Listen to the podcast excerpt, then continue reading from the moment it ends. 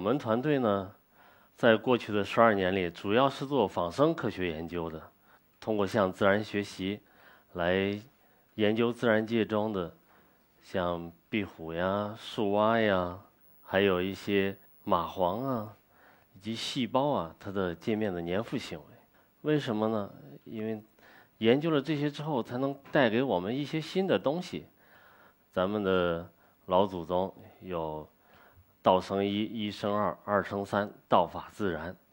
发现自然界中有意思的现象，向自然学习一直是科技创新的重要的路径。有一天，我看到了这样一张图片，就是癌症巡礼四十周年，癌症已经成为威胁人类健康的重要的疾病，但是癌症的早发现可以挽救更多的生命，让更多的。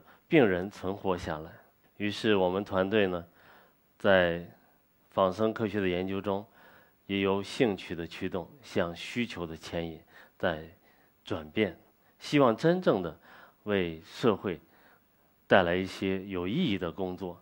要判断一个病人是否得了恶性的肿瘤，也就大家常说的癌症，通常呢，黄金的标准是做手术把一个组织。取下来看看有没有癌变，这种呢我们叫做活检。那能不能有伤害性更小的办法呢？如果是可以抽血或者验尿，然后测里边的蛋白、核酸，还有细胞，那是不是最理想？循环肿瘤细胞在二零零四年就作为了一种癌症的标识物。这个时候，美国 FDA 呢通过了第一个全球的标准，就是用磁珠来识别癌细胞。那这里呢，它是用两微米的磁珠接上几个纳米的抗体来识别二十微米的癌细胞。这个图呢，看上去是能说明这个问题的，还很清楚。但实际上在尺寸上是错误的，它只关注了分子水平的问题。像两个微米到二十个微米，它都放不到同一个图片上。还有两个纳米，像。小茄子一样大小的抗体在那里，那更不可能在一起。那一个两微米磁珠去碰二十微米癌细胞的时候，那不就相当于一个光滑的乒乓球去碰一个刺猬呢？那会有几个识别位点呢？会很少的。所以这个技术到二零一六年前夕，差点就把全球的这个领域给带到沟里去了，已经跟临床很难建立明确的联系。那怎么办呢？当我们看到真正癌细胞长什么样的时候，我们有了不同的想法。因为大家可以看，不管是乳腺癌、肺癌、前列腺癌这些细胞，表面都有一些纳米状的结构，呃，丝状的尾足、褶皱，还有不规则的凸起。而传统的磁珠设计中呢，完全忽略了这一点。我们团队呢做仿生的，于是我们就找到仿生的。这个生物的界面到底免疫细胞跟癌细胞是怎么作用的？传统的光滑磁珠只靠抗体这个事儿，为什么那么低的选择性和分离效率是可以理解的？因为它忽略了结构问题。于是我们就提出了一种新的设计理念，就生物芯片这个界面应该怎么设计？应该打破传统上只靠分子识别这个事儿。我们团队把。分子识别与结构匹配、界面双重识别的概念提出来了，这样呢就可以高效率的来把癌细胞抓出来，并且呢，为了后续的单细胞分析和单细胞的药物筛选，我们需要活捉癌细胞，于是我们发展了芯片。那么下面呢，就用这个简单的示意图来告诉大家我们的设计理念。刚才是光滑来识别癌细胞，那我们用了纳米结构。让这种按纳米结构呢，跟癌细胞表面的那些纳米结构是相匹配的，那这个事儿就好办了。于是呢，我们就可以利用过去三十年里那些化学家、材料学家、物理学家发展的各种纳米结构，可以是氧化物的，可以是金属的，可以是高分子的，可以做成纳米的线、纳米的管，还有纳米的分形结构，并且呢，还可以把分子。不同的识别分子都揪上来，啊，这都是传统的认知。那两个一结合，就带来了全新的零到一的新的技术。举一个简单的例子，大家都用过牙刷，那在牙刷状结构的一百纳米直径、几个微米高度的纳米线的阵列上修饰上抗体，我们就可以从上亿的血液细胞中找出恒量的只有几个的癌细胞，就好比大海捞针，我们可以做到。而相对平的表面的那只少的微乎其微。这个呢是我们同学做的一个图片，这张鹏超老师了，现在已经是拿到了全国的海优，现在在武汉理工大学。这是他当时做的一个纳米的分形术，这个像树状的结构呢，可以来抓到癌细胞，特别像我们踢足球的，呃世界杯的这个奖杯，那可以把它抓下来。那怎么能保证它是活的呢？这就要需要新的化学的知识进入。于是我们在世界上首次提出了可以活捉癌细胞的平台，把这些智能响应的分子、智能响应的材料放在了芯片上。那这样就可以让它光响应、电响应、磁响应、呃酶响应、皮质响应，活捉癌细胞。然后呢，在让癌细胞保持活性的情况下。再放出来，用作后续的药物筛选。为什么做这个事儿？一个癌症患者，他可能呢面临二十多套的治疗方案，到底哪种治疗方案是有效的？哪种呢是最直接、最有效的？那如果是一套一套的在病人身上试，这个带给病人的痛苦就太大了，既有精神的痛苦，又有经济的损失。那如果能在体外来做，那就更好了。这是呢一个单细胞的阵列芯片，那刚才说的那些单细胞筛选可以在这上面完成。那这项技术呢，虽然一六年的时候整个临床结果不太好，但是在我们这些技术的新兴的技术的启发下，也逐渐让它成为了社会关注的热点。MIT 的评价，还有科学美国人也认为是可观望的十大新兴技术之一。有这个之后就好办了。我们呢，跟医生朋友们讲怎么用到临床上去。其实我最早的理想就立马能不能到入到常规的每年的体检。那如果是能做常规的体检，这个是最好的状态了。男性前列腺癌，女性乳腺癌体检。但实际上经过几年的努力，这个事儿不容易来做，因为每一位医生要遵循。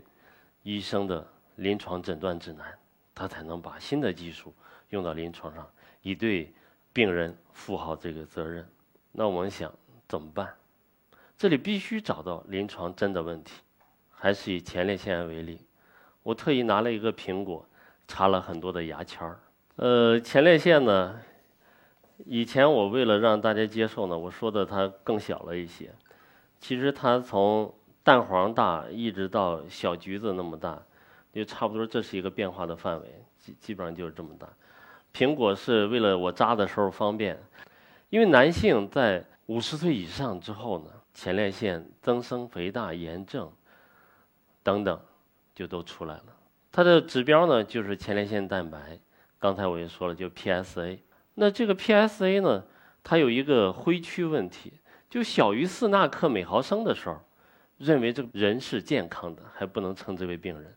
当大于十纳克每毫升的时候，医生直接建议病人去做穿刺活检，然后去做核磁。但是其实有百分之六七十的病人都在这个 PSA 灰区的地方，四到十纳克每毫升之间。那如果是为了避免病人误诊，一般会建议去做穿刺活检。那活检呢？对于一个前列腺来讲，最早期要插十三针上下左右，现在呢可以最多插到四十针。大家可以想象，零点五毫米直径的一个针来取组织，那带来的痛苦就不言而喻了。并这里边还有可能带来其他的，呃，过诊、过疗，万一有，也有可能带来转移。那个该怎么办？有没有好的办法？能不能抓刚才的进入循环系统的这些肿瘤处细胞出来，帮助这个诊断真的解决临床的难题？于是呢，我们经过近十年的努力，跟咱们北京大学的第三医院北医三院来合作呢，我们把这个临床的诊断率从百分之五十八提高到了百分之九十一点七。谢谢全球的平均统计，PSA 的准确率在百分之二十五。那咱们北医三院医生的水平很高了，结合核磁呢，能到百分之五十八，那这就已经很了不得。我们再结合 CTC 检查，能到百分之九十一点七。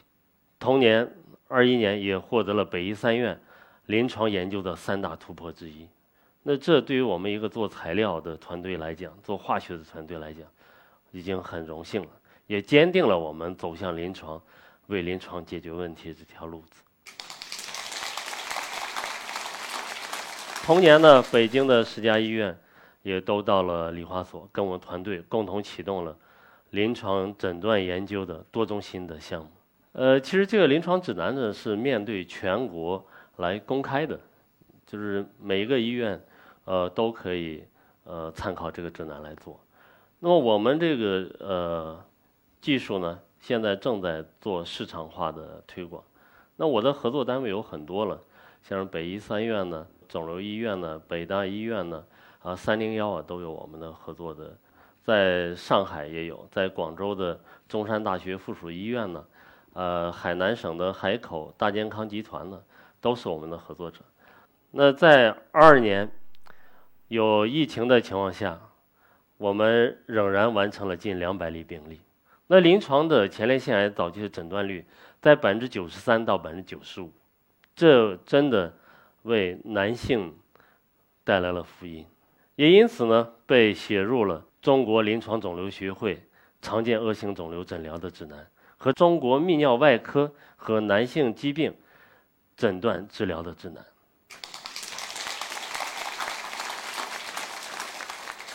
也在北京市和青岛市。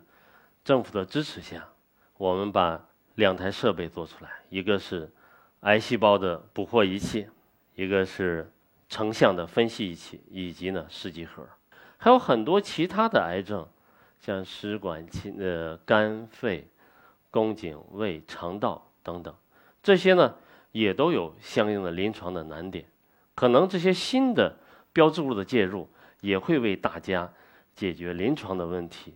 提供新的方案和思路。那实际上呢，在二三年，我们已经对五种上皮类癌症，像是我说的肝癌、膀胱癌等等，已经做了，它的捕获效率都在百分之九十以上。那这里可能进一步的结合分子水平或者是核酸水平的检查，对临床的诊断，把它的时间再提前，并且呢，如果是术后，也可能帮助病人。帮助医生来指导用药，那帮助病人呢减少复查，必须用核磁或者是 CT 这种放射性比较大的呃手段来做检查，这对病人就太重要了。有一些其他的癌症种类呢，也在进一步的实验当中。这里呢，其实有两个办法，一个，刚才我说的像牙刷一样，其实呢。更像是咱们很讨厌苍蝇，一般家里会，呃，现在可能很少了。那个在十几年前，家里都会放那个捕蝇纸，这些芯片上修饰的蛋白或者抗体或者识别分子，它就相当于捕蝇纸，实际上是癌细胞被诱惑过来主动的抓伤，因为我们做的材料毕竟是一个死的材料，实际上是这样一个过程。但是我们也把美国人做的光滑的瓷珠，我们把它变成了像刺猬一样的瓷珠。这个瓷珠呢，就可以来主动的抓取了。我可以给它加磁场，让它去碰那个癌细胞。那正好这样呢，就可以碰在一起。基本上这两种方式来做。那么对于搞科学研究的我们来讲呢，一般认识一个自然的现象，做的新材料，发展一些技术，用下来之后，我们还要。进一步的做理解，到底对我们的知识，对我们的后人，能没有有什么启发？这里呢，我们就对这种复杂的细胞界面提出了新的认识。学过化学的呃人呢，都会知道，一般当两个分子相互作用，都会有一个能量的变化。细胞接触呢，从单个点可以变成多个点。于是呢，把这个理论的公式就往前推进了一步。其实刚才我们已经知道了，细胞不是两个曲面的结合，它是多个点的结合。于是我们想，我们中国科学家也可以把自己的认识来加到基本的理论上来。我们把结构的认识加进来，于是呢，我们进一步的将这个认识提高到了理论的层次。那么回国这十二年的时间里呢，我们的团队从临床的需求认识到需要做这个事儿，然后提出我们自己对科学的认知的新概念，就是分子识别和结构匹配二者的协同、双重识别，一直到发展材料、发展的试剂盒，到能够帮助医生来做出判断的临床的诊断指南。我抽了血，抽了病人血之后呢？芯片上有一到两种蛋白抗体来识别癌细胞表面的抗体，然后我再会引入第三种或第四种抗体，用光学的办法把这个癌细胞点亮，让呃医生或者是呃检测的人员呢，在显微镜下可以看到它哦，癌细胞在那里，亮的那个就是癌细胞，基本上是这样来做的。再神奇一点，可能就是。如果我做一个像血液透析一样的装置，那给病人挂上就可以，理想的话就可以把病人身上的负责转移的这些癌细胞给它抓出来，定期的清理。那这个装置如果将来我们做成了，就为癌症治疗的手段又提供了一个新的方案。我觉得有这样一个机会，让我在这里向。大家来，呃，讲述我们的故事，也希望如果有机会听到的更多的中小学生或者是大学生、研究生加入到为人类健康的设计和进步发展的这条路上来，做交叉学科的研究，向临床的难题要问题，用仿生科学的理念来发展新的技术，来产生新的知识，做我们中国人。自己该做的事情，做我们中华文化的传承者，用中华文化的哲学思想来指导我们现代科学技术的进步和发展。感谢大家，感谢 CT 讲台。